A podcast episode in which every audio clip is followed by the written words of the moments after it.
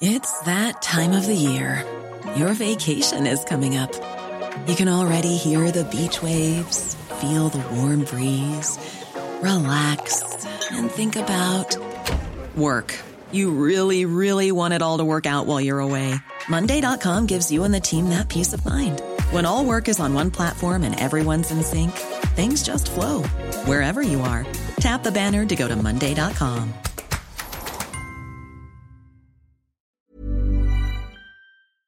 Bonjour, voici les actualités info bref de ce lundi 1er mai.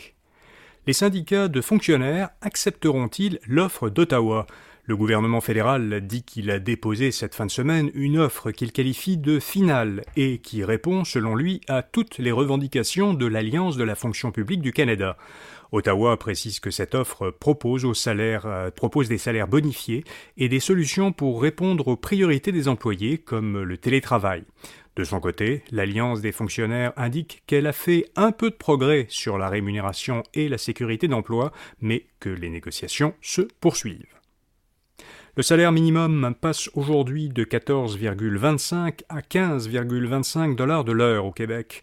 Cette augmentation de 1 dollar l'heure avait été annoncée en janvier par le gouvernement du Québec.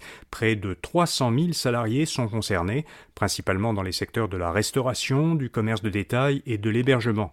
Il s'agit de la plus forte hausse du salaire minimum depuis 1995. La députée de Québec solidaire Ruba Gazal a présenté un projet de loi pour prévenir et lutter contre les violences sexuelles dans les écoles. Elle était accompagnée de la députée libérale Marois Risky et de la porte-parole péquiste Mégane Perry-Mélenchon. Les trois partis d'opposition appuient ensemble ce projet de loi.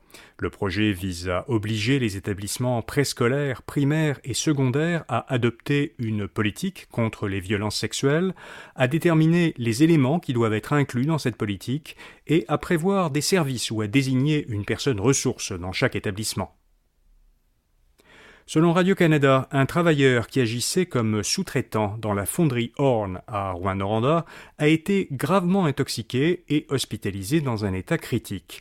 Il aurait perdu son masque respiratoire après avoir été percuté alors qu'il était en contact avec des poussières contaminées aux métaux lourds. Un autre homme qui travaillait avec lui a été hospitalisé, mais il a pu rentrer chez lui.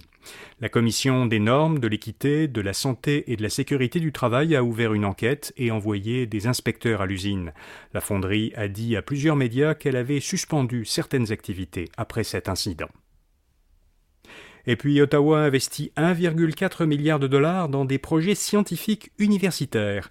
Ce montant servira à soutenir 11 projets menés par des universités canadiennes dans des domaines stratégiques dont la santé et l'environnement.